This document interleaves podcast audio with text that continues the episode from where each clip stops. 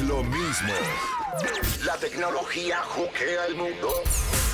Que el mundo de la tecnología en el juqueo. Se activa este en el satélite el que más sabe. Con Janeiro Mateo, el país del juqueo. Se activa la tecnología con Juan Carlos Pedreira. Buenas tardes, Juan Carlos. Eso, buenas tardes, Juqueo. Buenas tardes, Nueva York. Bueno, eh, vengo hoy hablando de unos temas interesantísimos. Vengo hablando primero de las dos aplicaciones más populares que hay ahora mismo. Estamos hablando de Instagram y de aplicaciones como Uber y como Lyft.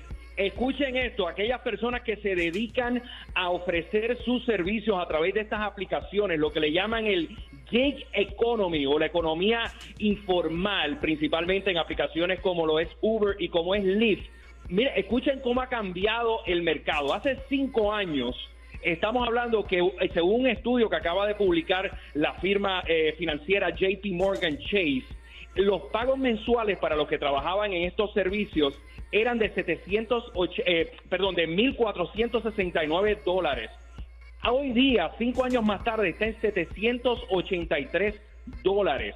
Y esto es bien interesante porque cada vez más estamos dependiendo de este tipo de servicio informal o a través de proyectos para nuestro diario vivir. Muchas personas están trabajando a base de proyectos y no necesariamente a través de un trabajo. Así que es, estamos viendo cómo la, la, la tecnología está transformando nuestro trabajo, pero no necesariamente lo estamos viendo reflejado en nuestros bolsillos. ¿Cómo?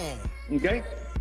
Así que tienen eso. Oye, muchas personas, para que tengan una idea, el promedio que las personas le dedican trabajando en los Estados Unidos a una aplicación como Uber eh, son menos de 10 horas mensuales. Muchas personas trabajan en estos servicios de ride sharing para complementar su trabajo principal, pero también otras personas que se han quedado sin empleo, pues lo están utilizando como una fuente primaria de trabajo. Pero aquí la controversia un poco surge en el sentido de si en realidad estos servicios están bajándole eh, la compensación monetaria a las personas que, que están eh, trabajando para, para, estos servicios. Qué chévere. Está, está compartiendo con nosotros Juan Carlos Pedreira. Oye, ¿qué está pasando con Instagram y sus socios, sus dueños?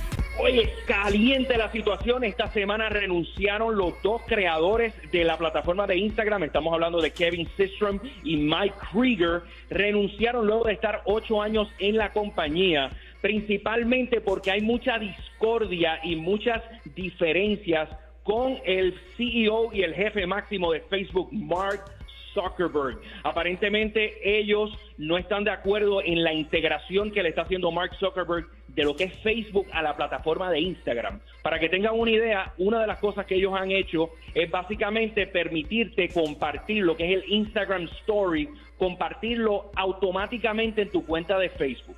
Otra controversia es que aparentemente Facebook quiere dar la opción de darle share o retweet, compartir contenido de otras personas dentro de la plataforma de Instagram. Recordemos que solamente en Instagram nosotros podemos subir nuestro contenido, salvo que tengamos alguna aplicación que te permita compartir de otra de otro usuario y esto pues ciertamente molesta muchísimo. También ha sido un fracaso el lanzamiento de Instagram TV.